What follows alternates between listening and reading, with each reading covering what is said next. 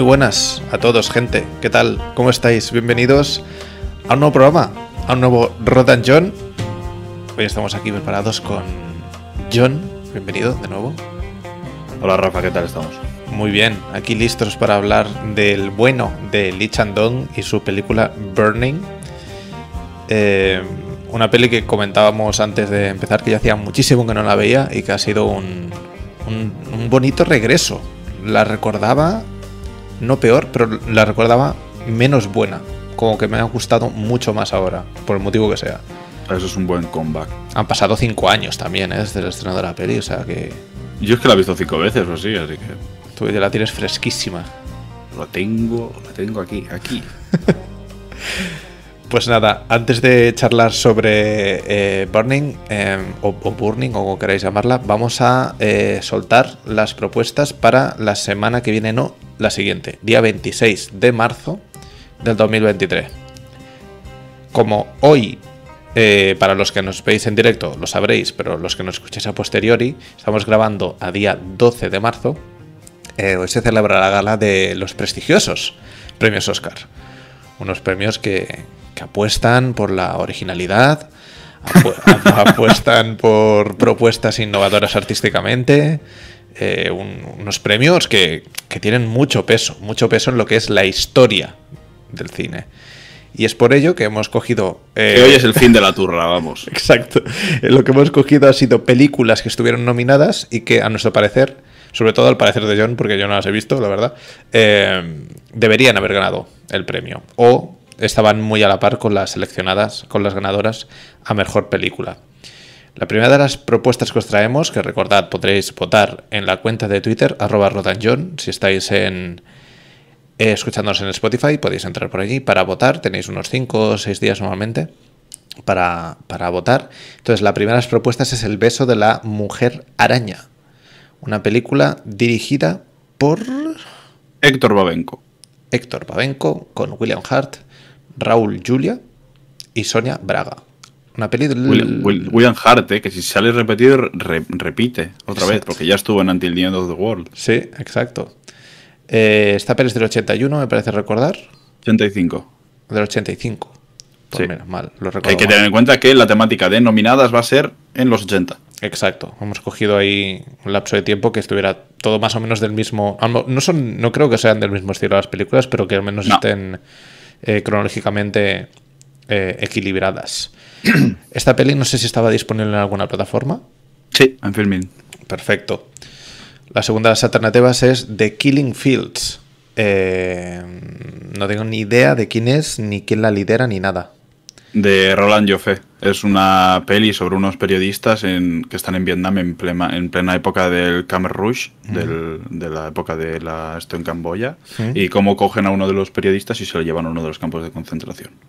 Perfecto. Pues tiene bélico.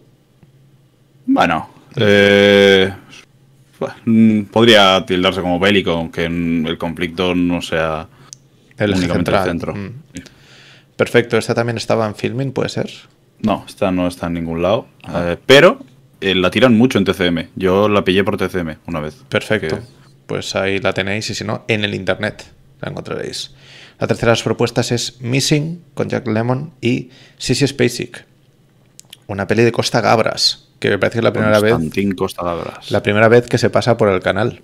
eh, este buen hombre. Nunca, nunca ha habido una propuesta de él. Mira que he estado con ganas muchas veces de decir Z, ¿eh? porque Z es una de las mejores películas de la historia. Mm. Pero bueno, ha entrado Missing antes, ha entrado Desaparecida. Pues ahí Parecido. tenéis Missing. Eh, otra de las propuestas, esta sí que estaba en filming, me parece recordar. Y Sí, sí. la última es Atlantic City, donde los soñadores son los ganadores. Una película Tía, de qué Luis Mal. subtítulo más feo. Sí, eso es lo que pone en el póster. Una película de Louis Mal. ¿Louis Mal se pronuncia? Louis Mal. Luis mal, Luis mal, Luis mal. Eh, y esta también estaba en filming, me parece recordar. Sí, Así que. La tenéis- única que no está en filming es The Killing Fields. Exacto. Que ya os digo que la podéis pillar en TCM muy fácil. Pues estas son las cuatro propuestas. Para dentro de un par de semanas entráis en el Twitter de rodenjohn y allí podéis votar vuestra favorita para que nosotros humildemente vengamos a dar nuestra opinión y, y a, a sobreinterpretar, ¿por qué no? Siempre está bien sobreinterpretar. Un poquito. Exacto. Muy bien. eh, nos enfrentamos a 2 horas 20 de película ahora mismo. El anterior episodio nos duró una horita y media porque lo merecía, porque tenemos que hablar de, de la, de la road movie definitiva. Y, Y porque eran cinco horas, joder. Si una peli de cinco horas la resumimos en, en una hora, tendríamos, o tendríamos mérito o, o somos unos desgraciados. nos habríamos pasado muchas cosas por encima, segurísimo. Pero hoy pues nos toca hablar de Lee Chandong, de una de sus películas seguramente más celebradas, su última película del año Última 2018. Sí, Eh, bueno, t- de un tío que no ha hecho muchas pelis tampoco, que se diga, porque eh, en 20 años de carrera ha hecho seis pelis. seis pelis. Mm, y un corto que presentó, no sé si habrá hecho más, pero un corto que presentó en el pasado Festival de San Sebastián, que yo no he podido ver. Pero claro, eh, lo que ocurre aquí con lo de los 20 años es que a mitad de. A mitad de, de su filmografía se convirtió en ministro de Cultura en Corea. Sí, como que tenía otras, como otras que no se pueden hacer, como que no se puede hacer pelis, ¿no? Claro. Bueno, y aparte que empezó a rodar con 40 tacos, que eso yo no lo sabía, ha sido informándome que he visto que, que era novelista y pasó al cine a los 40 después de escribir un par de guiones. Entonces, claro, eh, no, no es un Tarantino, no es alguien que lleva toda la vida haciendo películas. Y de las pelis que tiene, eh, la primera fue Greenfish en el 97, Peppermint Candy en el año 2000, Oasis en el año 2002, que esta la tengo muy localizada y creo que la voy a ver muy pronto porque tiene una pinta increíble. Ujú. Mil Young del 2007, Poetry del 2010, que está, está en filming para los interesados, y Burning del año 2018, que a lo mejor el nombre más conocido para nosotros eh, eh, europeos sería el de Stephen Yeun, eh, como el papel de Ben, pero... Sí, el, protagonista, uno de los protagonistas de The Walking Dead, hasta que le hicieron la cabeza puré en la temporada 7, creo. pero con dos actorazos más que, que son una cosa, la verdad. Yo no, no, es que claro, a mí me cuesta mucho, la verdad, y esto va a sonar un poco feo a lo mejor, pero me cuesta mucho identificar a depende que intérpretes asiáticos porque como que se me mezclan, que prácticamente me parecen iguales, a no ser que sea como caras súper reconocibles como la de Stephen, Steven Yeun o la del protagonista de Oldboy, vaya, que tienen rasgos como muy definitorios. Sí, bueno, es normal, ¿eh? O sea, a mí también me pasa, pero creo que a ellos también les pasa con nosotros. O sea, probable. nosotros entre nosotros nos diferenciamos muy bien, pero ellos no. Entran aquí y dicen, a ver, no. ¿quién es, quién es Claro. Rafa y quién es John? No, no es- Claro. son idénticos. Es, bueno, eso, eso le pasaría a cualquier persona, en realidad. ¿eh? Vale, eh, la película, voy a leer por aquí la sinopsis, porque siempre tiramos un poco de este hilo, que es lo más sencillito, en Film Affinity. La tenía abierto y se me ha cerrado. Cuña Affinity. en Cuña Affinity, la definen como cuando hace una entrega, Jong Soo, interpretado por Yo A In, pero decirlo bien, eh, es un joven mensajero que se encuentra por casualidad a Jaemi, una chica que vivía en su vecindario. La joven le pide que cuide de su gato durante un viaje a África. En su regreso, Jaemi le presenta a Ben, un joven misterioso con dinero que conoció allí. Un día Ben revela a Jong-soo un pasatiempo muy extraño. Y ya está. Y aquí dicen en la sinopsis que esto es una adaptación de la novela del, del relato corto o del cuento de la historia de Haruki Murakami. Eh, Que yo personalmente he leído. ¿hmm? Yo la leí cuando ya de verdad la película me gustó mucho y dije, voy a profundizar un poquito más en, en ello y me leí el relato corto de, de Murakami, que es quemar graneros. Aquí en la película se queman invernaderos. Sí, Eh, supongo que será alguna cosa occidental para... Pero bueno, aquí son invernaderos, allí son graneros y me gusta más la peli que el relato, sinceramente. No sé si es por la narración de Murakami o no sé, pero bueno. Está bien el relato corto, pero está mejor la peli. sí que es verdad que el relato son 20 páginas, o sea, es nada. Sí, cortito, cortito. Y aquí eh, Lee Chandong lo que hace es estirar el ese chicle. Él escribe, de hecho, el, el texto de la película. Y, yo el relato lo leí hace muchísimo tiempo y sí que es verdad que lo recuerdo como un relato más de Murakami. De hecho, Murakami tampoco no, especialmente no, no me ha fascinado, aunque he leído ya dos o tres novelas suyas, con la tontería, pero nunca me ha fascinado en exceso.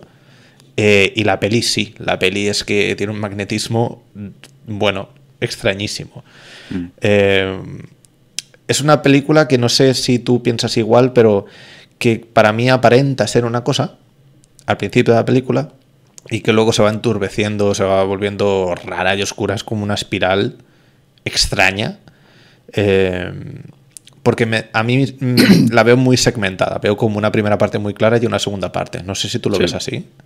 Sí, sí, sin duda. Yo creo que esta, la, primera es mucho más drama y este, este amor como sincero que surge. Hmm. Y la segunda es un thriller oscuro, turbio, que, da la vuelta a todas las pistas que, que has podido ver al principio, sobre todo. Hmm.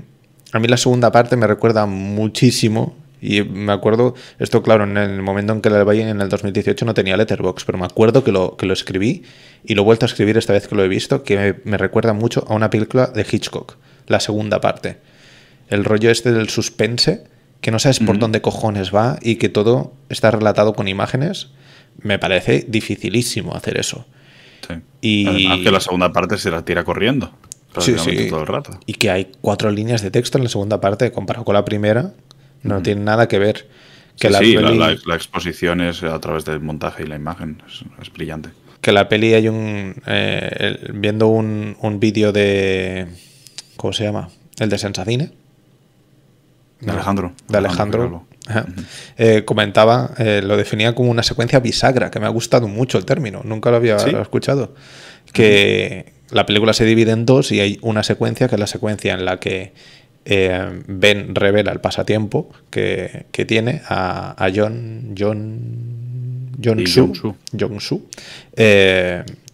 Y esa secuencia es la que literalmente, como en un libro, separa una, la película una parte de la otra y me parece un concepto interesante, la, secuencia bisagra. Sí, una secuencia bisagra, sí.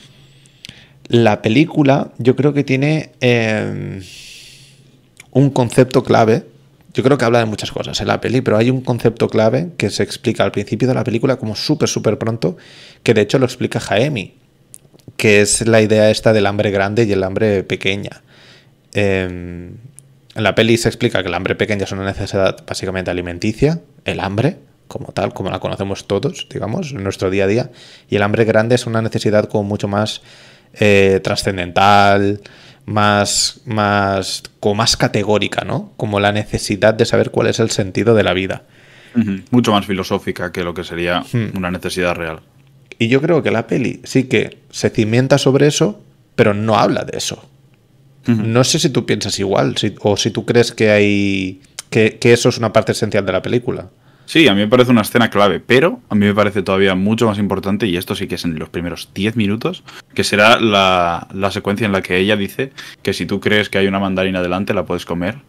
Ah, bueno, que sería un poquito como, como esa, esa matriosca en la que está encerrada la película, en la que son cosas que no ves pero de verdad están ahí, o se hmm. supone que están ahí, y de cosas que ves que puede que luego se tergiversen con, datos a posteriori o, anteriores, ¿no? Puede pasar con el gato, que hay que cuidar un gato que en ningún momento ves y que tu credulidad hace que, o sea, tú como espectador estás al lado de Lee Jong-soo de hmm. que no hay gato, pero en realidad cuando va no hay agua ni pienso y hay, y hay heces de gato. Sí, sí, o sea, que son una, una especie de señal de que el gato está ahí.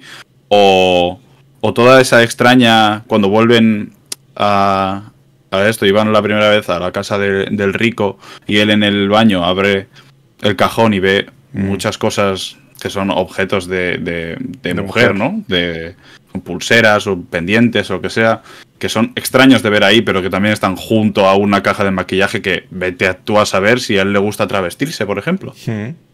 Y que cogen un significado a posteriori muchísimo más simbólico y que de verdad, de verdad poderoso. Yo creo que va entre, entre esa cosa de hambre grande y hambre pequeña, que creo que sí muestra toda esa ambigüedad y la posible realidad de, la película, y, esa escena de, del mimo comiendo la mandarina, que a mí, de verdad me parece, me parece clave y me parece eh, como el significado de la película, o lo que podría ser la visión y la mirada con la que tienes que ver todo lo que ocurre. Hmm. De hecho, el, lo, de la lo de la escena de la mandarina como tal, la frase que dice aproximadamente es, es muy fácil comer naranjas imaginarias, solo tienes que imaginar que la naranja nunca ha estado allí. O sea, no, que la naranja siempre ha estado allí.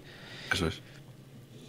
Y, y claro, cuando se desarrolla la peli y vas viendo toda la evolución y por dónde van los tiros, lo que hace el director es eso, plantarte mandarinas constantemente que no vemos en ningún momento y que crees que, crees que están ahí. Por contexto o por lo que sea. Yo, esta película, eh, justo mi hermana ha pasado unos días por aquí y ella la había visto, estuvimos hablando sobre la peli y me decía, pero ¿tú crees que al final él se ha imaginado a la chica y que todo es una imaginación suya?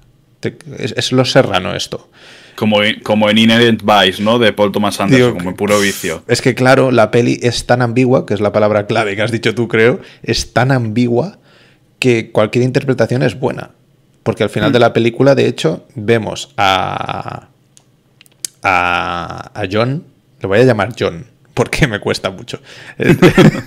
vemos a John en, en la habitación donde teóricamente vive esa chica escribiendo. ¿Sabes? Podría ser todo un flashback, podría ser toda una representación de lo que él está escribiendo ahí. Es que si nos ponemos así, puede ir por ahí. Yo creo que no, ¿eh? Yo no creo que sea tan tan extrema la peli.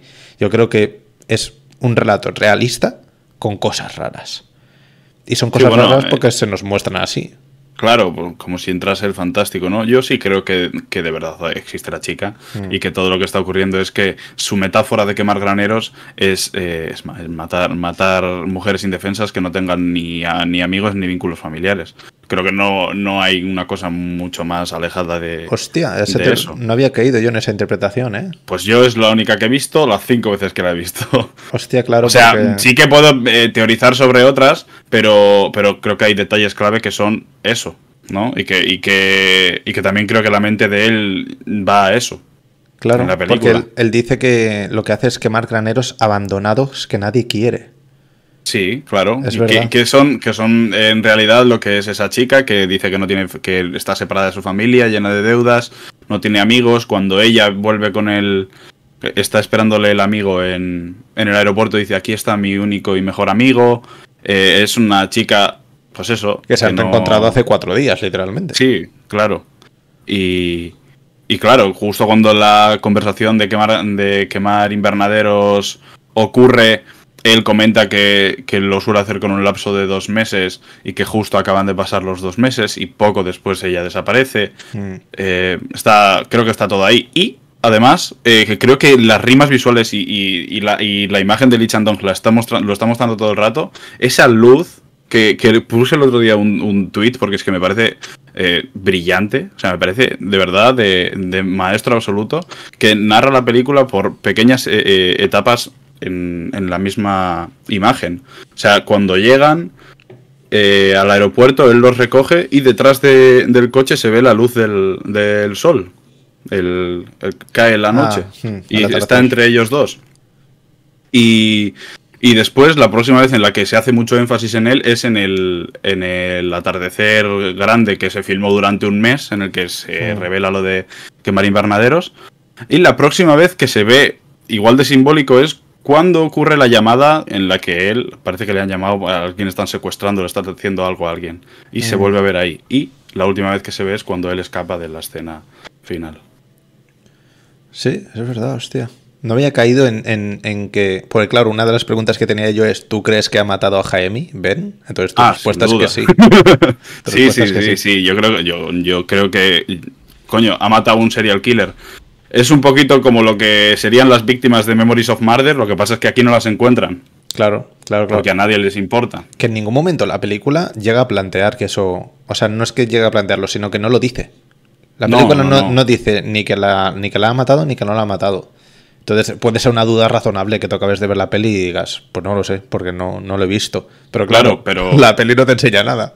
Claro, pero cuando tú has visto que al principio de la peli él abre un cajón en el baño y ve pulseras de chicas que pueden ser o no de él, y hmm. al final de la peli abre el cajón y aparece el reloj que tenía ella, que él había ganado al principio de la película, eso sí que... y ella no está, eh, pues es claro que cada dos meses, pues imagínate la gente que ha matado, cabrón. Eso sí que es como.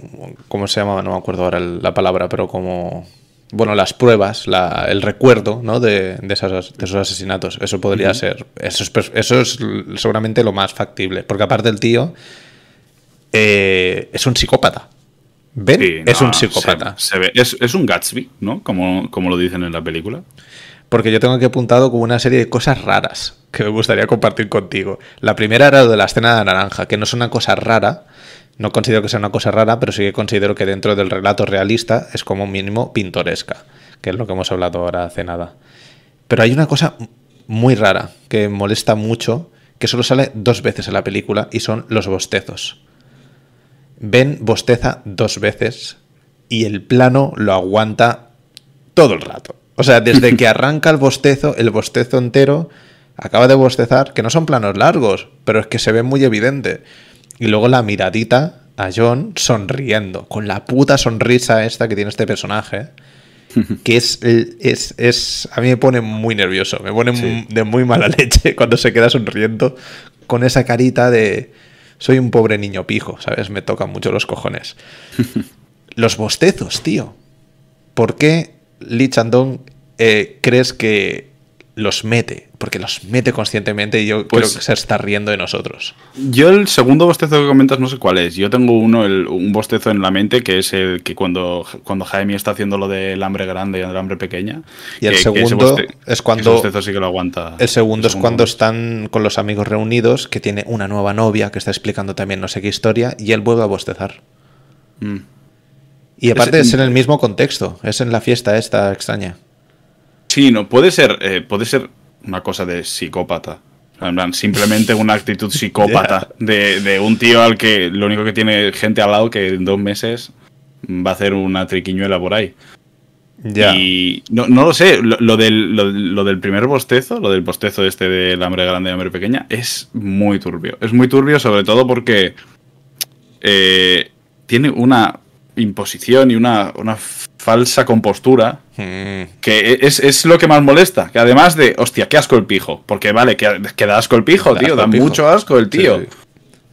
Y, y, y, luego tiene, ya te digo, esa falsa compostura, esa falsa humildad, ¿no? Que, que, a mí, a mí, mira, que sea pijo sin más, pero que sea un falso humilde y que además no sepas nada de él, porque esa es, esa es otra, esa ¿no? Es otra, que esa creo es que ahí está, ahí, creo que ahí está la definición de un Gatsby. Llega un tío que es millonario, tiene un Porsche, vive en el mejor sitio de, de Seúl, no tiene padres tampoco, tampoco tú sabes si tiene unos amigos muy estables. No dice de qué, a qué se dedica. No sabes a qué se dedica, pero está hinchado de pasta. Es turbio, es turbio de cojones. es turbio. Mira, por aquí sí. nos comenta Killer Creeper en el chat de, de YouTube. Eh, literal, habla de las chicas. Y son chicas de clase baja, que nadie, que nadie quiere. Está muy presente en la clase social. Él ya lo tiene todo y se divierte usándolas y manipulándolas porque le aburre la vida cuando bosteza. Claro, yo creo es, mm. tiene sentido ¿eh? que en el momento en el que está en un contexto social en el que no está está como ahí porque tiene que estar, se aburre. Probablemente sea eso, ¿eh? Sí, sí, sí. Ya, o sea, eh, también está lo de la lucha de clases. Creo que es obvia, pero no creo que sea una lucha. Porque en ningún momento mm. vemos una cosa tal. Eh, creo que va más por una diferencia de clases y una, una cosa de. Tampoco Lee Jong-soo es una persona ultra pobre. Es una persona porque le están pasando muchas cosas en la vida. Sí. Y que también creo que es muy importante ese, ese punto en el que está Lee Jong-soo de de, de, que la casa de su padre esté justo en la frontera de Corea del Norte. Mm. Y todo ese tema político candente que no solo va en cuanto a la política eh, de, de, Corea y la guerra de las dos Coreas, sino esa vez en la que hacen un hincapié muy grande en poner la cara deformada de Donald Trump dando un discurso sobre la inmigración y un discurso sobre la sobre las barreras con México y todo, que, que, que también tienen que ver mucho con, con lo que la película luego serpentea un poquito sin llegar a incidir del todo. Que creo que eso puede ser que. No es que me moleste, pero cuando yo veo una. Cuando yo en un director veo una implicación política, quiero que de verdad vaya hasta el final y no se quede a medias. Eso, y creo que ahí se queda un poquito a medias. Pero. Sí, pero creo que, lo que dices está tú. un poco todo ahí. Pero que la peli tampoco creo que vaya de eso. Yo creo que el, el tema de la clase, que es, es una cosa importante eh, durante la peli, pero no creo que sea una peli de conciencia de clase ni nada por el estilo. Yo creo que es más que eh, el poder que comporta el dinero y el poder que, que tiene Ben sobre eh, los demás protagonistas hace que los pisotee. Y yo creo que ahí está el kit de la cuestión en cuanto al- a las clases en la película. Porque esto también se ve, eh, voy a ponerlo por aquí, porque es que lo tenía guardado, eh, en la escena del restaurante tras la llegada con el vuelo. Es decir, eh, aquí los que estáis en YouTube estáis viendo mm, solo frames congelados. Llega Ben, llega Jaemi con Ben al aeropuerto y está John para recogerlos. Y vemos una primera secuencia en la que llegan al aeropuerto y él ya empieza a tener mucho más protagonismo, obviamente. Ha llegado como un, el, contrincante amoroso en la vida de Jaemi. Eh, luego pasamos a la escena del coche, que es una escena en la que él no llama tanto la atención visualmente, pero a nivel de sonido sí, porque está hablando de, de de historias suyas con sus amigos. Eh, y tiene mucho la presencia de la escena, pero para mí lo importante es la secuencia de cuando están comiendo en el restaurante. Tenemos un primer plano en el que vemos a Jaemi y a, John hablando y Jaemi le está explicando lo de, lo de que se puso a llorar y toda esa movida. Y de, de este plano, que es un plano conjunto en el que el director los encaja a ellos dos, como la parejita, saltamos al contraplano en el que vemos como ellos están de espectadores del, de Ben. Como, como, como que de repente los roles dejan de ser protagonistas para ser simplemente espectadores. Ya está. Y a partir de ahí ya sí que salta a plano contra plano de ellos dos, porque aquí es cuando le dice la puta frase esa, que también, de la marinera, de es que yo no lloro. Y él le dice, pero, pero sientes tristeza, ¿no? Que entre paréntesis podría ser, pero no eres un asesino, ¿no? No eres un psicópata. Porque, ¿cómo es decir, no, es que yo no lloro? Bueno, lloré una vez de pequeño. Sí, cuando me caí de un quinto, ¿no? es psicópata máximo, esa, esa Sí. frase. No, no, la, la acti- y la actitud que tiene en general en la película es psicopática. O sea, sí. es una persona fría, con la misma cara todo el rato, Mm, de falsa humildad, de falsas apariencias, no sabes quién es y en realidad está todo el rato con esa sonrisa inquietante. Sí, sí, sí, da mucho No. mal rollo. Y aparte con la, la ropa también como muy pulcra todo el rato. Claro, No lleva colores viejo. sucios, no lleva, no lleva un marrón, es todo como blanco, es una cosa muy rara. Y lo que me gusta mucho de esta escena es que luego Lee Chandong la va cerrando y al final acaba siendo un duelo entre ellos dos. Porque al Sí, porque ella termina dormida. desaparece Jaemi del plano y es un plano contra plano de ellos dos, básicamente, hasta el final en el que vemos el poder, en el que vemos a Jaemi dormida, con John al lado y él en el fondo del plano, donde debería estar eh, encerrado, porque hay muchas líneas verticales, pero no está encerrado. El hijo de puta está por encima de ellos pagando la cuenta. Sí. Y es, es el poder, la representación máxima del poder. Yo cuando la he visto esta segunda vez, he dicho, joder, es que a nivel de que, dirección, que esto además es de locos. es que además es una rima visual con, la- con el primer pago que hace Lee Jong Soo en la primera cita que hace que tiene con ella. que también es una... que Sí, exacto. con lo de la mandarina. Que también es... Y que luego, además, esto tiene un colofón después de toda esta conversación en la que es la primera toma de contacto entre ellos y en cierta forma se empiezan a conocer Hmm. y, y ven de qué palo va uno del otro, que es salir fuera y que le esté esperando su Porsche y al otro su coche de destartalado. Y claro, Ahí es que como no, se no ve tiene, no tiene el, mal- el maletero está delante, Sí, ¿sabes? sí. Ahí se ve como de forma mucho más evidente de decir. Que aparte es rara, porque la, esa, esa secuencia de cuando salen, porque la actitud de Jaime es muy rara ahí. De interés. Pero ves que él mira al otro, como que se siente mal. O sea, no, no es, no es una cosa. No creo que Jaime en ese momento de la película deseche a John y diga "Ah, a tomar por culo. Yo creo que sabe que el otro no es trigo limpio. Pero no se va con el pobre. Se va con el otro. Claro. Bueno, también, a ver, dentro de, meterse en la cabeza de Jaime también tiene más lógica que él, que vive en la ciudad, le puede llevar a su casa y no el otro que vive fuera. Sí, sí, eso sí, obviamente, porque él dice, eh, John dice que tiene em, mucho rato para volver, tiene que dar mucha vuelta y todo el rollo.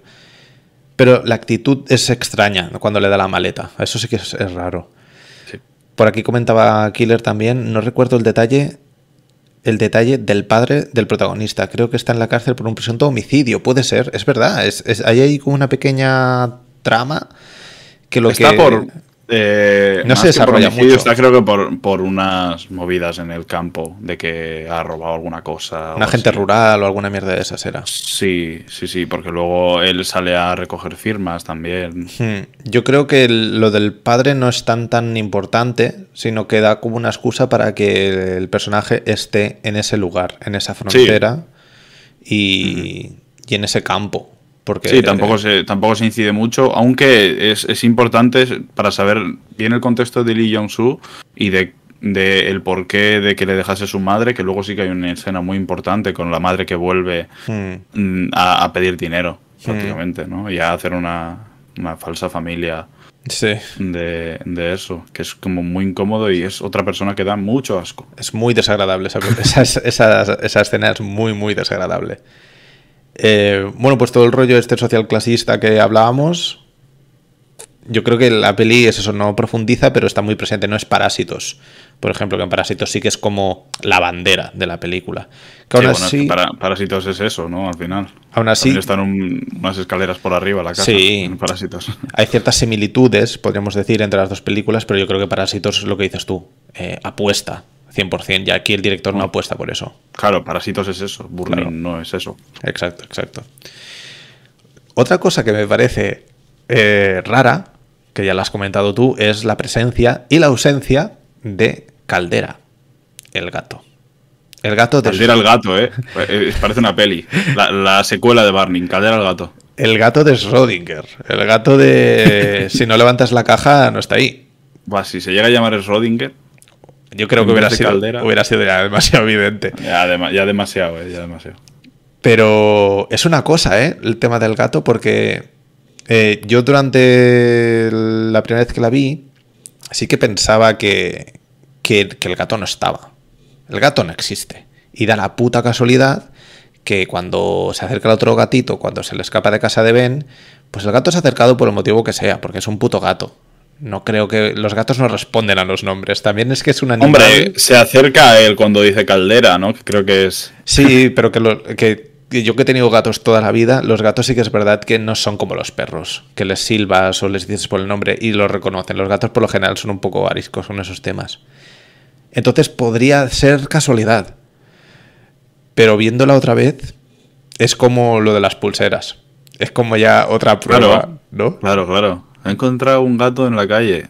A ver, eh, de verdad. Es, es Demasiada casualidad. Muy extraño. es él sabe que el otro está acudiendo el gato y de repente, pues como ya no puede entrar a la casa, coge el gato. Encuentra un gato en la calle. Pero claro, ¿por qué cojones no se ve al gato al principio de la película? Yo esa es una de las dudas más gordas que tengo en relación al gato. Pero está el gato, ¿no? Porque no hay comida, no hay agua y hay cagadas. Si llega a haber cagado humano, estaría eso lleno de tal pero el director decide no enseñarlo, ¿eh? Ya, pero, pero eh, están las evidencias. Ya. Es como no ver un caballo, pero ver las, las huellas de las herraduras. No sé, sí, el gato por cojones tiene que estar. Pero no lo vemos. Pero claro, ya el principio está. Es, toda esa locura y el, no saber si está o no. Mm. Pero yo, creo que se evidencia al final. Yo creo que lo utiliza como herramienta al final el director para, para jugar con nosotros, el hijo de puta. Sí, porque ya desde el principio también juega con nosotros con ella. al no saber quién es y al. Joder, eh, existe un gato, no existe un gato. También él, seguido de que le dice que a ver si puede cuidar al gato, le dice: ¿el gato existe o es como tu naranja? Es verdad, es verdad, es justo en ese momento que saca el tema del gato. Que también el comportamiento de Xiaomi hay que decir que es raro de cojones, ¿eh? Que tú te encuentres con alguien después de 14 años, no sé cuánto tiempo, pero muchísimo tiempo, de rebote en la calle y de repente te pida que vayas a su casa porque le tienes que cuidar el gato porque se va de viaje, Cualquier persona con dos dedos de frente no, no, o sea, no pediría esas cosas. Es un poco raro. Bueno, pero como, como los, los datos que le da y las referencias que le da a la infancia encajan, Ya. ¿no? Yo, yo las primeras, muchas veces también he pensado en, en la cosa de que no sea ella, porque hay una hay un dato con un con un pozo que no existe, que mosquea mucho Sí. también. El pozo Pero- y la caída. Y sí, y, y que ella, no sé si, no sé si te diste cuenta, de que ella cuando vuelve a donde él, a, a la casa en el atardecer ese, en el que se dice que quema invernaderos el Sí. otro, cuando, cuando se quita la camiseta, tiene las tetas operadas. Cuando al principio no las tenía. Es verdad. Hostia, no había caído en eso. Sí, sí. Claro, porque la, la muestra, las muestra el director. eh, La primera vez que tienen Ya, al que- principio, al principio cuando, cuando, sí, sí, cuando follan no tiene las tetas operadas y, y luego sí. Hostia, no había caído Y, y claro, hay que tener en cuenta de que la película está a través de elipsis, no es una narración lineal de que la película ocurra en cinco días. O sea, la, la película ocurre en muchos meses. Entonces, ha dado tiempo a hacerse una operación y a que se cure la operación. Hostia, de locos, no había caído en eso, ¿eh? Qué heavy. Sí, por aquí comentan, efectivamente. Hola, Ubla, ¿qué tal? Bienvenida. Eh, bueno, ahora, claro, ya lo tenía que apuntado, nos va perfecto con el storytelling de este podcast, que es el baile de Jaomi, que es esa cosa rara que sucede en la mitad de la película, justo antes de la secuencia bisagra que decía Alejandro. eh, que comentabas tú que es una secuencia que, está, que la rodaron en un mes, porque claro, como tenían como dos minutos de rodaje por el Claro. tema del- de la puesta Claro. de sol, que ahí suena una canción de Miles Davis. Bueno, la banda sonora de Miles Davis, de Ascensor para el Cadalso, porque como tal Miles Davis eh, grabó la banda sonora viendo la película. Que de, Y eso, hecho, está en, y eso está en YouTube. que de hecho la película es de Luis Mal. Lu- Luis es Mal. de Luis Mal, sí. Es uno de los candidatos. Es de Luis Mal. Es Ay, uno, es el de hostia, Atlantic City. cómo, sí. cómo hilamos, eh? Ah, es increíble esto. es Sí, increíble. ¿eh? No estaba pensado, ¿eh? Para nada, pero mira, va perfecto. Eh, y esa canción, esa banda sonora, ese tipo de música, ese jazz, también es muy representativo, cojones, que suene jazz en medio del campo. y de una película coreana, que es muy raro. Porque ellos son muy suyos y, Sí. una- y sus bandas sonoras son muy particulares. Y la banda sonora de esta película es alucinante. Sí, A mí sí. me vuelve loco. Es muy, muy buena. Pero se ve como el personaje de Ben eh, tiene el control completo. O sea, está en un sitio desconocido para él, porque también hay mucho contraste en la película en cuanto a campo y ciudad. eh, que no sé si hablábamos en- hace un par de podcasts, pero que era como lo que eh, Ozu, creo que era. Me parece que dijimos Ozu. Oh, Ocean, Ocean. Ah, eso. Que, que era como los dos ejes vertebrales de, de su filmografía. Sí. Y que aquí también está, no se hace de forma tan evidente, pero sí que está el tema de la ciudad versus campo. Y Sí. aquí el cabrón de Ben llega al campo con su Porsche, con su novia, operada. Claro, que no había caído en eso. Reoperada. Reoperada. ya en una presentación ya está operada la chica. y eh, como enseñándola al mundo, bueno, lo hace ella porque quiere, pero bueno, y eh, impregnando el aire con su jazz desde su Porsche.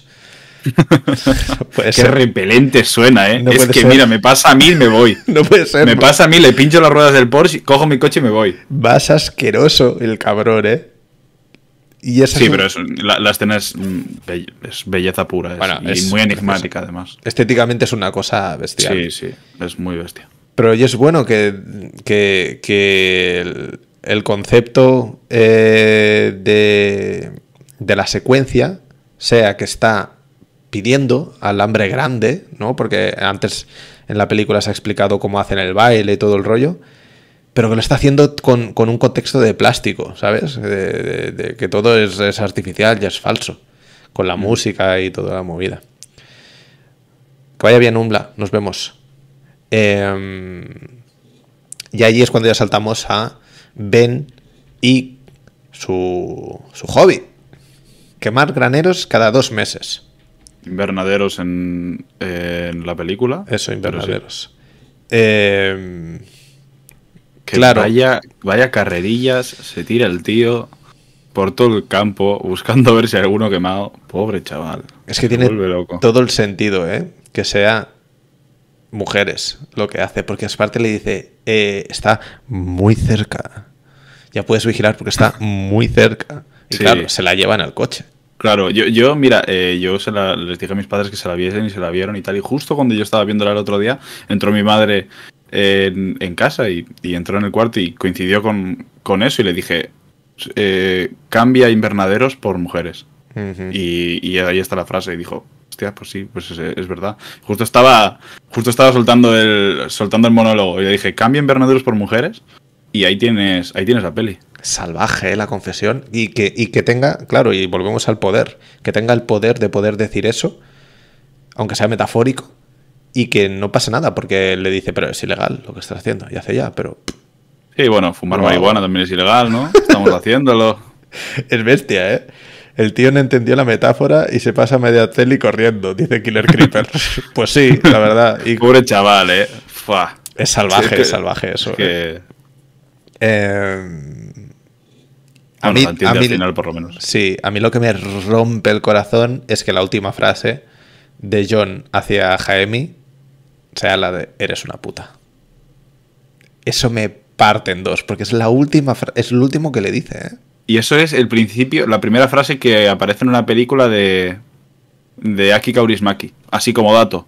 Creo que es la primera, la ¿En primera serio? palabra que aparece en eh, la señora de la empresa de cerillas.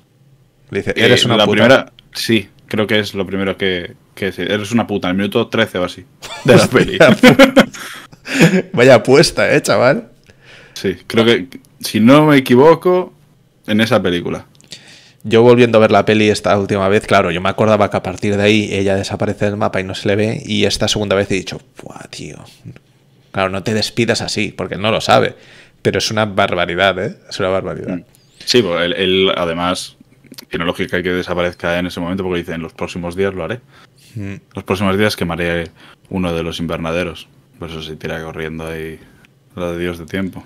Maratoniano, Lee Johnson. Ya te digo. Antes de, de pasar a esta parte, eh, también me gustaría comentar el tema de los pozos, tío. O sea, el pozo al final acaba... Bueno, el pozo es de después. Bueno, sí, pero la, el, cuando, cuando Jaemi habla del tema del pozo es al principio de la película, prácticamente, aunque luego se va recuperando durante la peli. Eh, de hecho, sí, en esta segunda parte es cuando él acaba en un restaurante de unos conocidos o de unos el familiares. restaurante de su, de su familia. Los ¿no? familiares, exacto. Sí, que dice que tiene una deuda y que hasta que tenga, hasta que pague la deuda. Y ellos No, le dicen no que ni, ni pozo ni niño muerto, que ella no se había caído a un pozo y que eso era mentira porque es una mentirosa y ya está. Lo de pozo niño muerto no ha quedado bien eso. No ha quedado bien, Ya no. sabes lo que ocurrió, ¿no? Pasaron, pasaron, pasaron cosas. Pasaron cosas con niños y pozos. En fin, recogiendo cable. Eh, claro, no es verdad eso. Entonces, Jaemi lo utiliza para que John es- eh, le haga casito. ¿Es una estrategia para tenerlo un poco bajo control? ¿Para manipularlo?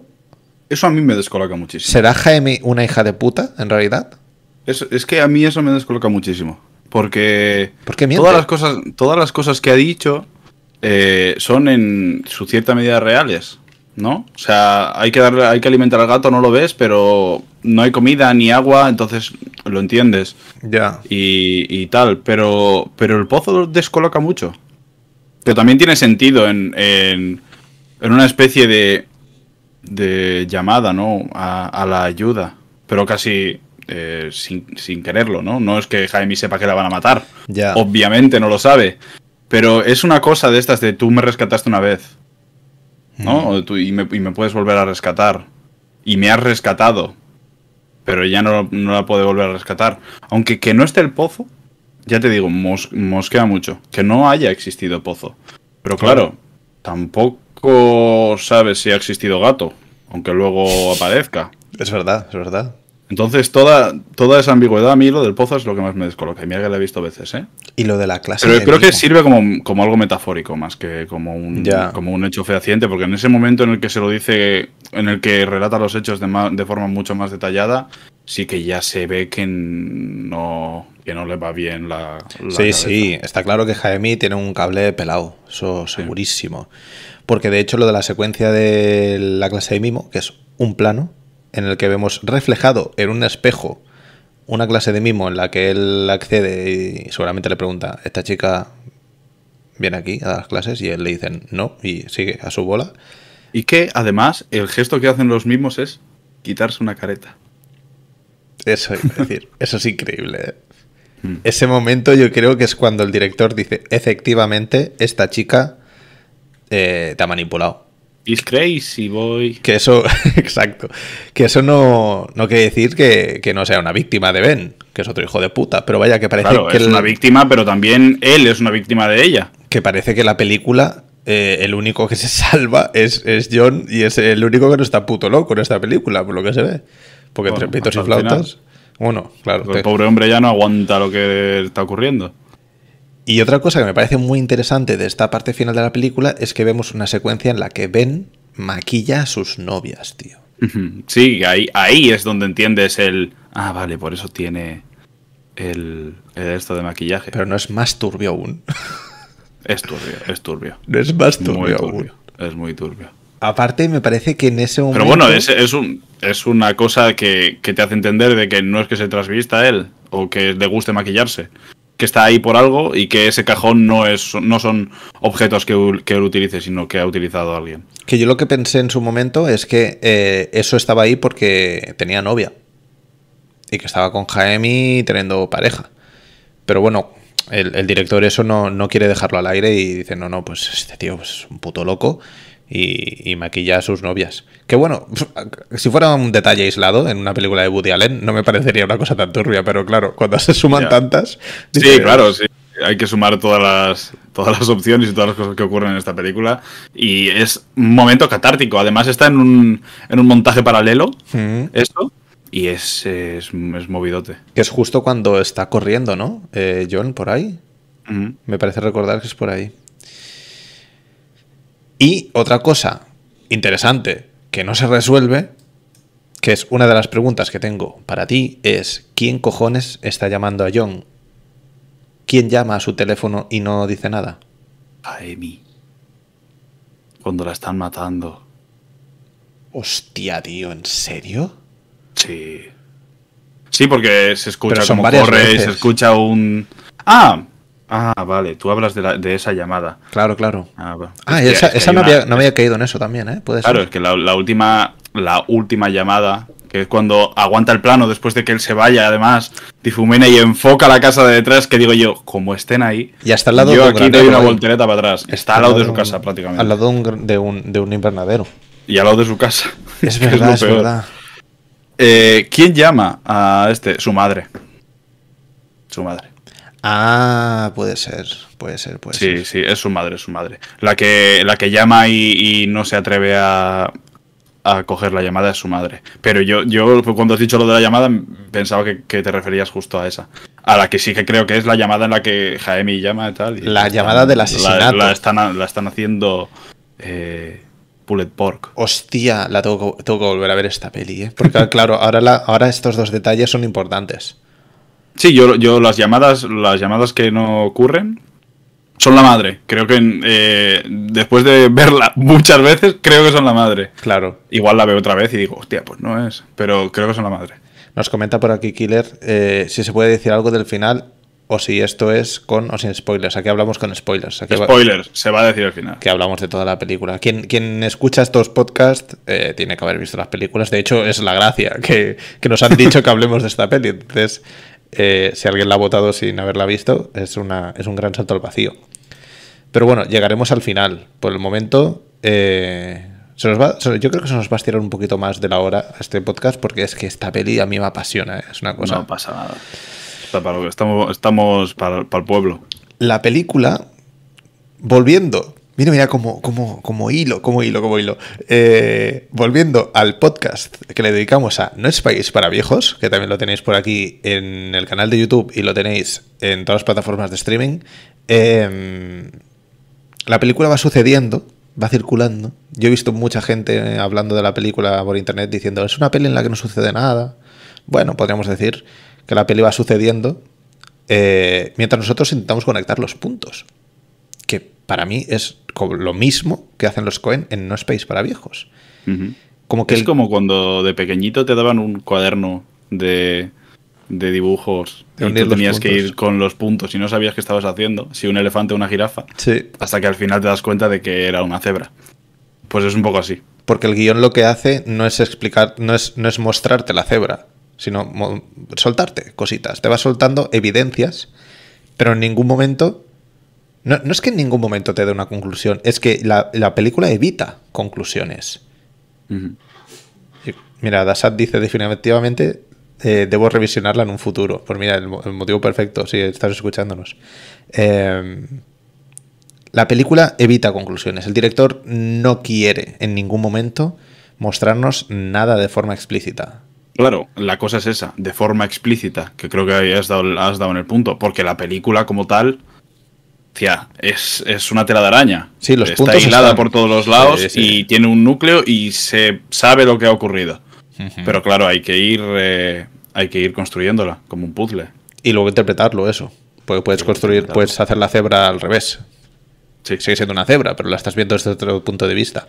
Que la peli yo creo que básicamente está desde la perspectiva de Lee, eh, de, John, que creo que ahí está la gracia también. Claro, claro, que en todo, es en todo momento su punto de vista. Las elipsis son desde él y las escenas empiezan en él y acaban en él, que creo que es lo que debería de ser, ¿no? Porque si no, si no tuviese ese punto de vista, la película no, no, te, voy a decir que no tendría valor, pero no sería ni, ni, la mitad de ambigua, ni la mitad de misteriosa y enigmática de lo que es, porque se sabrían las cosas que están ocurriendo. Que el único momento en el que se escapa ese punto de vista es en la segunda parte de la peli, cuando vemos que, que Ben está maquillando a su novia, porque eso técnicamente no lo tendríamos que poder ver desde el punto de vista de John, y cuando la película ya se vuelve un poco onírica y vemos eh, y a Ben se interpreta de joven delante de un granero ardiendo.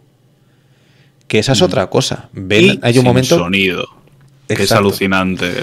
esa, ese momento. Esa declaración y, ese momento, ¿no? es, esa, esa decisión de ausentar totalmente el sonido para que no se escuchen ni las llamas, a mí me parece pero potentísimo, un movimiento potentísimo. ¿eh? Porque yo creo que ahí lo que pasa es que está abstraído, ¿no? O sea, mentalmente él está en ese lugar, aunque eso nunca ha sucedido.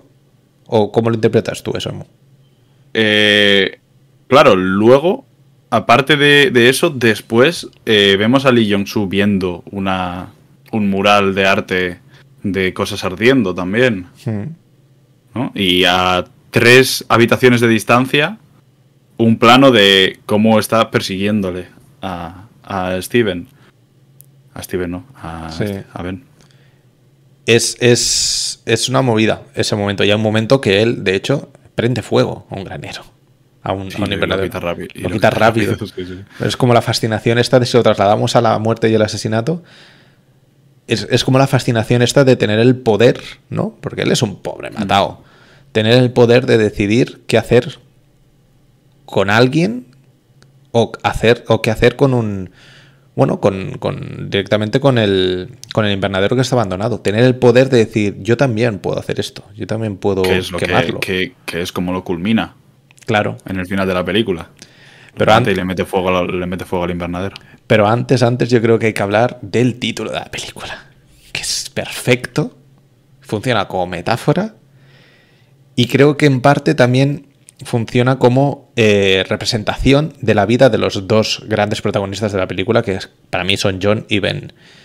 El personaje de Jaime me interesa mucho y me gusta mucho, pero no creo que el director le dé el peso gordo, gordo, gordo que le da los otros dos protagonistas. Es que es un triángulo amoroso en el que el, objeto de deseo prácticamente no está. Existe durante la primera parte de la película, y en el momento en el que entra Ben, se, come la escena. Entonces ahí como que expulsan a, a Jaime. Por eso digo que para mí la película Burning como tal es el, la representación, el proceso de quemar, eh, la representación de la vida de Ben y de John, pero que son cosas muy diferentes. Ben arranca desde un chispazo que crece de una forma mm, bestial la hoguera y que luego simplemente desaparece sin dejar pruebas de nada. Todo ese crecimiento es como la vida que tiene él muy eh, apasionada, muy llena de pasta, muy la vida loca, el gran Gatsby, lo que decías tú, pero que luego, sin justificaciones, sin respuestas, la, apaga, la, llama se apaga y a tomar por culo. En cambio, en el caso de John, es el plano que decías tú. Caos y destrucción. Él viendo todo arder y... sin poder hacer nada. Sin poder hacer nada y, el fuego siendo consecuencia, el, fuego siendo responsable del fin de la vida. Hmm. Y es el mismo proceso. Es el mismo puto proceso, pero son, es un tema de perspectivas. La película... Sí, una cosa que se, que se materializa además en Lee Jong-soo al final de la película, ¿no? Bueno, claro. Que aparte, claro, es que ahí cambia la vida de. Y, como lo que comentaba antes también, lo de, lo de los atardeceres y todas esas puestas de sol y esos soles que están todo el rato detrás, que, que creo que son parte clave también. Es una movida. Es una movida toda esa parte final. cosa de la que me acabo de dar cuenta, que igual es una, es una coincidencia, pero Barning, Barn es granero. Así como dato. Con Nu también. No, con A, pero bueno, en, el, en el spelling es un poco Barning. Eh, es un dato random, ¿eh? Que se me ha venido a la cabeza, me he dado cuenta ahora. Pero Barning quemándose, Barnes granero. ¿En inglés? Sí, Barnes granero. Hostia, pues ahí está muy bien hilado. Claro, porque el título no es tan coreano y luego le han llamado Barning, sino que el título es Barning. Hmm. Está muy bien pensado eso, la verdad. Bueno, eh, se me ha venido a la cabeza ahora. ¿eh? Puede ser, puede ser. Pues, pues, no vale para nada. Puede ser Barning de quemarse y ya está. Exacto. Por aquí Killer nos comenta, me parece curiosa la muerte de Ben al final. Ahora llegamos ahí. Porque lo abraza. Y noté que por primera vez en mucho tiempo siente algo. Poco, le quedaba ese abrazo es un poquito como el ese, abrazo es un poquito como el de Barbosa en Piratas del Caribe. Cuando lo matan. Hostia, no me acuerdo de eso. hazlo tú, chico. Síguelo. Sigue haciéndolo. Esa secuencia es bestia, eh. Qué bueno, abraza a que, joder, hijo, ya te has costado, ¿eh? Te, has quedado sin novia. Te, ha costado. Y luego lo que Él está, él está además muy tranquilo.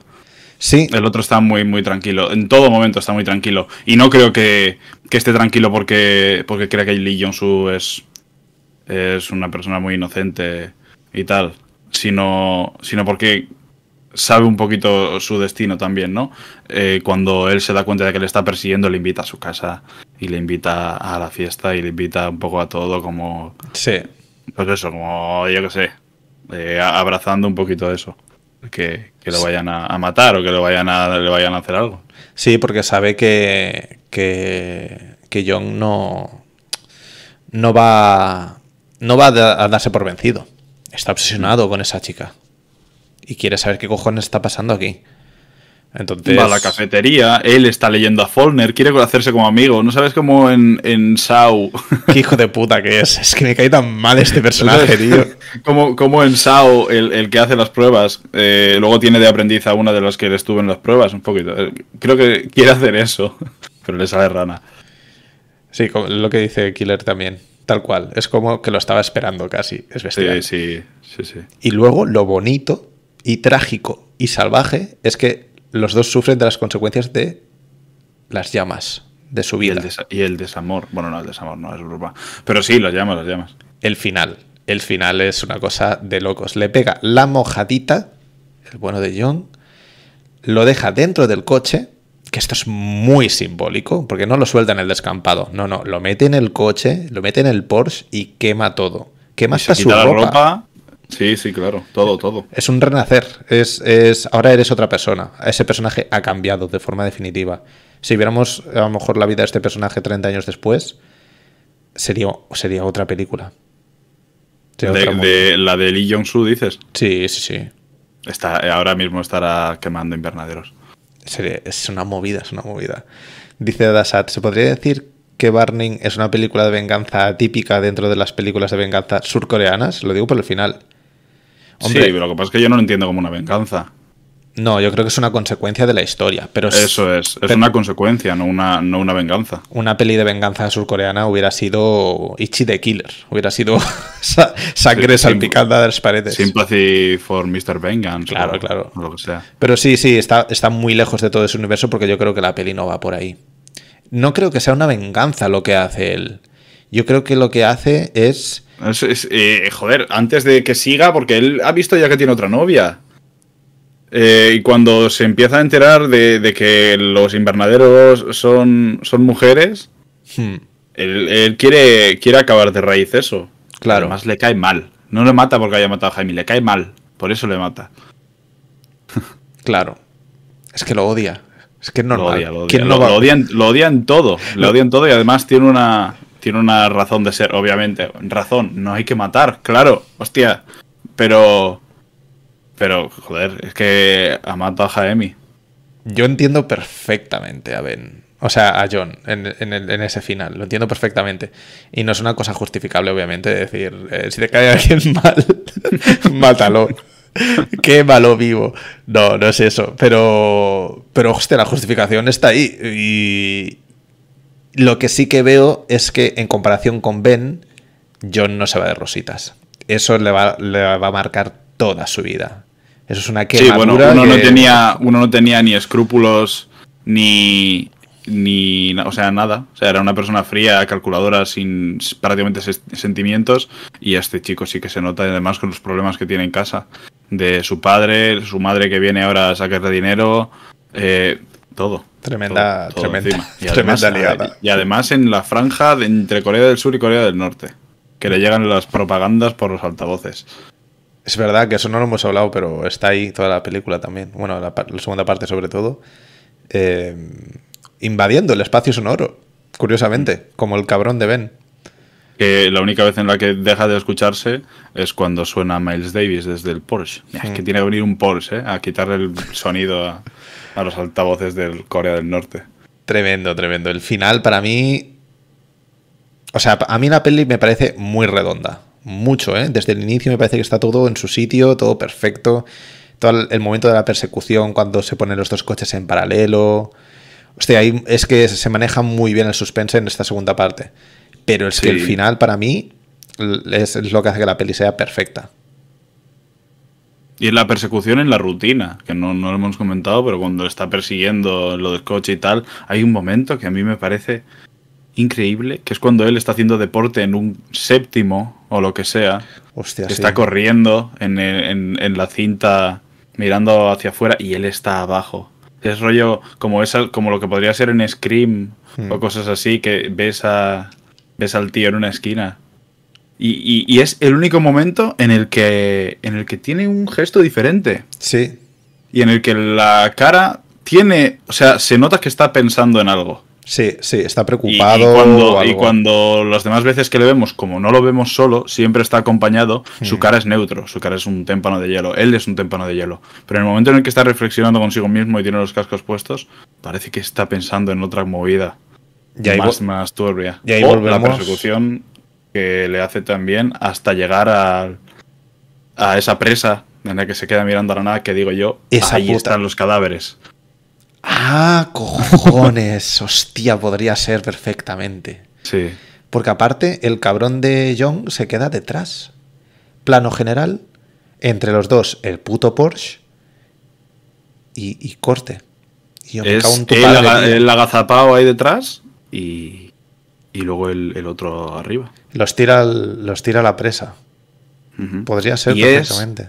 Y es eh, una rima visual con el plano en el, de, de Lee Jong-soo eh, cuando sube al piso de Jaemi, que se queda mirando por la ventana. Es Y verdad. es exactamente igual. Y aunque el, tiro de cámara, uno está por debajo y el otro tiro de cámara está por arriba. Que en el plano del pantano volvemos a tener. No, no hay tanta diferencia, pero volvemos a tener a Ben por encima de John, que viene de abajo y él está arriba. Y en la escena del gimnasio o de la cinta eh, de correr también. También. Y eso no es gratis, chavales. eso está hecho con muchísima cabecita. A mí me gusta mucho leer la película desde el prisma Porque la puedes leer desde ahí, aunque hay muchas pistas. Y más hablando contigo hoy, creo que me queda más subrayado que nunca. Eh, me gusta leer la película desde el punto de vista de Ben es inocente.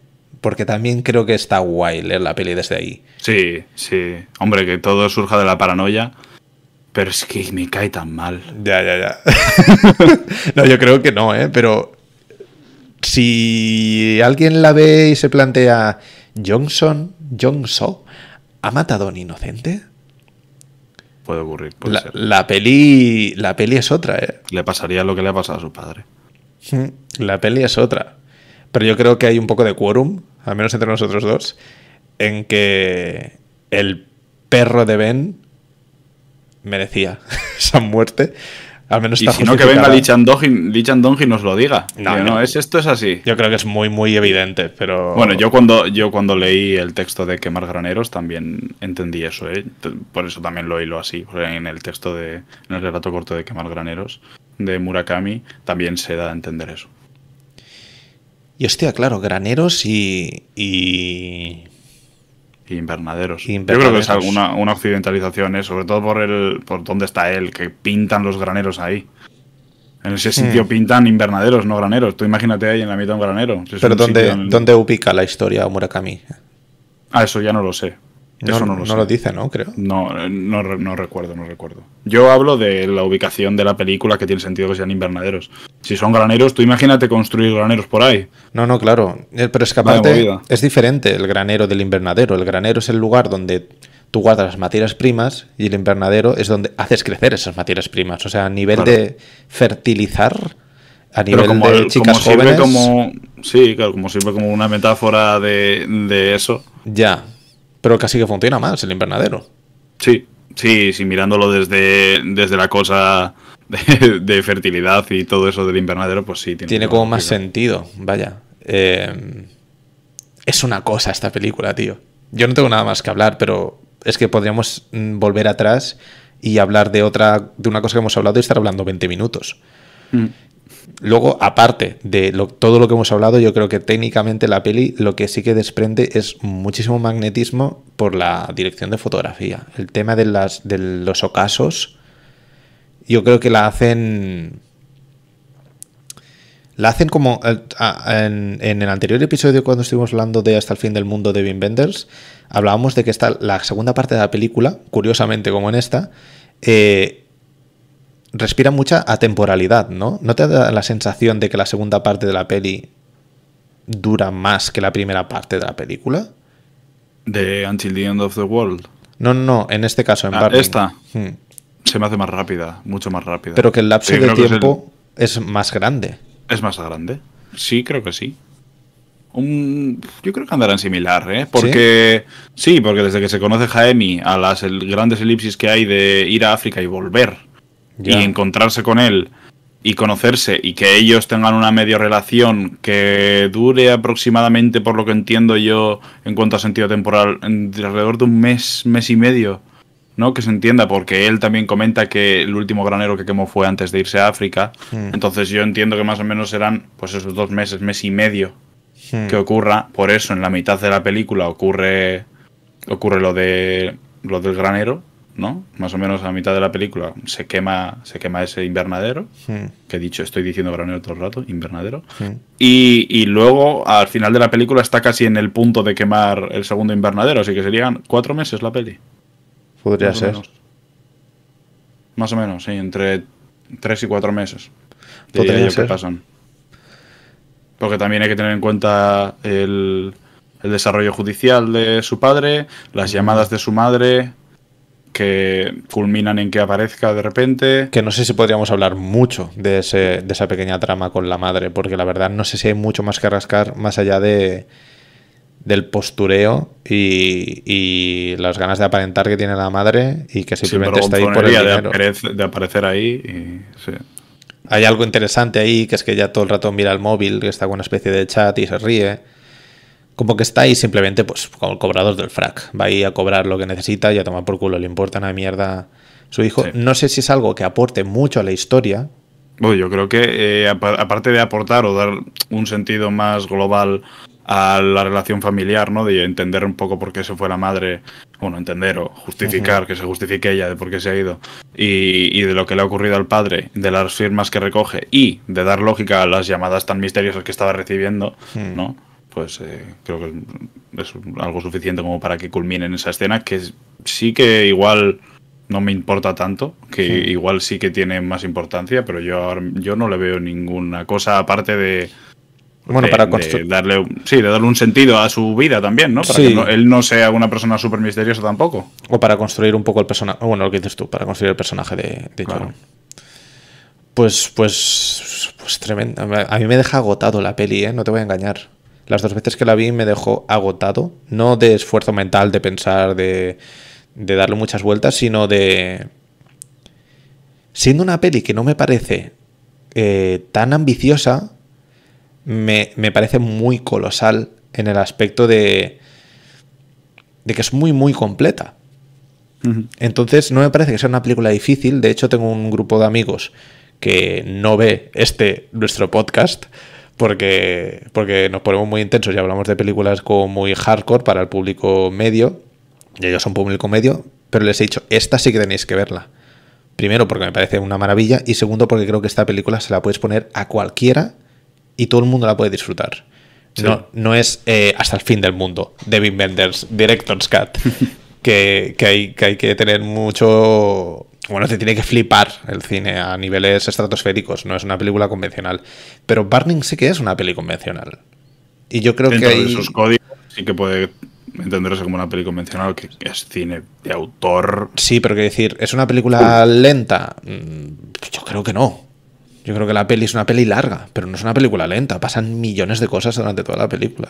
Claro, claro, hombre, que hay pelis lentas, joder, mira Marvel, de verdad. Estoy un poco harto de poner siempre la comparación porque parece que soy el hater máximo. Pero yo me aburro un montón con las últimas películas de Marvel, ¿eh? Sí, y no es porque sean largas o no, y está todo el rato pasando cosas, entre comillas. Pero es que pasar cosas no significa que una película tenga un buen ritmo. No, claro, 20 minutos de acción salvaje eh, es un coñazo también. O sea, hay un punto de que no hay nada ahí a ver cómo aguanta la última de John Wick casi tres horas. Pues no sé cómo va a aguantar, pero darse mamporros tres horas te termina cansando. Ya, bueno, ves de right y te quedas a gusto y ya está, pero todo, el día eso también es un coñazo.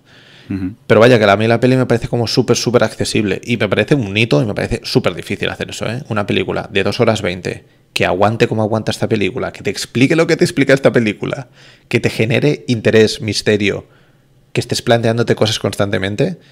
Joder, y que el hijo que te anime además a verla más veces.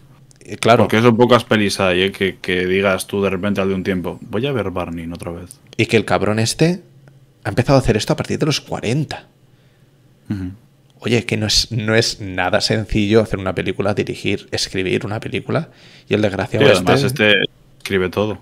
Es autor total, es director y, y guion. De locos de locos lo de este hombre. Yo tengo la suerte y la desgracia de solo haber visto Burning, entonces me voy a poner con todas las demás porque si son todas de este nivel... Yo, yo es un director que me gusta mucho y entonces las, las aguanto mucho. Creo que he visto, de momento he visto dos de él, ¿eh? pero claro, esas dos las he repetido. Hmm. Por eso estoy en, el compendio total, ya habría visto su filmografía. Porque he visto cinco veces Burning y, y dos veces Peppermint Candy, creo. Todavía son siete veces. O sea, tiene seis pelis, hmm. habría visto su filmografía. A mí me, creo que me va a pasar como lo que me está pasando con, con Claude Chabrol, que he visto ya su segunda película. Y. No sé, me parece que era como algo. No sé, en, el caso de Claude Chabrol me parece que son pelis hardcores. Esta última ha parecido casi una película de Michael Haneke, una cosa bastante bestia. Y me parece que tendré esta sensación de, de que me van a gustar todas las películas de Chandon. Me tendré que poner a ellas. Eh, aquí no sé si va a volver alguna más en cuanto a recomendaciones y, Hombre, por poder poder entrar, ¿eh? La verdad que nosotros no repetimos película, pero podemos repetir director perfectamente. Sin problema. Sin problema. Ya lo hemos hecho. Exacto. Paul Thomas Anderson. Así que vamos a pasar a recordar las películas para el próximo día 26. Si alguien del chat quiere manifestarse y decir alguna cosita más, ahora es el momento. Día 26 Mm, igual hay que pasarlo. Vale, por el momento marcamos 26, para no decir una fecha que tampoco sabemos. Sí, va a ser, va a ser alrededor del 26. Pero recuerden ustedes que nos pueden seguir en el Twitter, donde eh, tenéis las votaciones de las películas para el próximo programa y también pues todos estos pequeños cambios que puedan suceder porque desgraciadamente esto no nos, no nos aporta nada económicamente y no nos podemos hay más cosas en la vida entonces si no podemos estar aquí por el motivo que sea en Twitter os enteraréis de absolutamente todo la primera de las propuestas para dentro de dos semanas es El beso de la mujer araña, una película de Héctor Babenco que Del 85. no sé si tú la has visto y puedes dar mm, dos frases. No. No la he visto. Pues todos a la aventura. Si os interesa, todos la veremos de cero. Esta semana vais a ir todos a la aventura porque no voy a decir ni pío de, un- de ninguna. Pues mira, que Así que sepáis. vais a ir todos a descubrirlas. Pues que sepáis también que está The Killing Fields, la segunda de las propuestas. eh, que una- no está en ningún lado. que no está en ningún lado, pero Internet es un lugar maravilloso. Internet, Internet es un lugar muy extenso y profundo. También tenéis Missing, que esa sí que está en Filming. Costa Gabras. de Costa Garbas con Jack Lemmon y Sissy Spacek. Y la cuarta es Atlantic Cere, donde los soñadores Mal. pueden ser ganadores. Recordad que cuando acabe este directo en YouTube estarán las películas disponibles en Twitter. Si nos escucháis en el podcast Spotify, iVoox o Google Podcast, también están ya disponibles en Twitter porque esto se sube el día después aproximadamente. Y poca cosa más. Muchas gracias a la gente que se ha pasado hoy por el directo en el chat, eh, por dar eh, vuestras opiniones. Y una cosa, gente. Hay nuevo episodio. Hay un episodio de ruido de fondo y hemos hablado de la trilogía de Cien Pies Humano. Hay que decir que es muy Y es- gracioso. Y es, una cosa que creo que ha salido muy graciosa. Así que no voy a decir que soy Jerry Seinfeld, porque no lo soy. pero estoy cerca. eh. Es muy ha, ha quedado muy, ha quedado muy chula. Había, había parecido graciosísimo y se habla más de otras cosas que de la trilogía, entonces también es ruido de fondo 100% este, creo yo. Eh, muy divertido el programa. Recordad que también disponéis de los enlaces a ruido de fondo aquí en, eh, bueno, en, en- en- en YouTube y en Spotify. Pues si os interesa, pasad por ahí, echarle una escucha. Que ya- yo me he reído mucho, ya se lo he dicho antes a John, antes de empezar, me he reído mucho con el, con el del Cien Pies Humano. Y poca cosa más. No sé si quieres añadir alguna cosilla más tú, John. Estamos. Pues Ya. muchas gracias, como siempre, por estar aquí acompañándome. A ti, Rafa. Y nos vemos en un par de semanitas. Que vaya muy bien, gente. A cuidarse. Chao, chao. chao, chao hasta luego.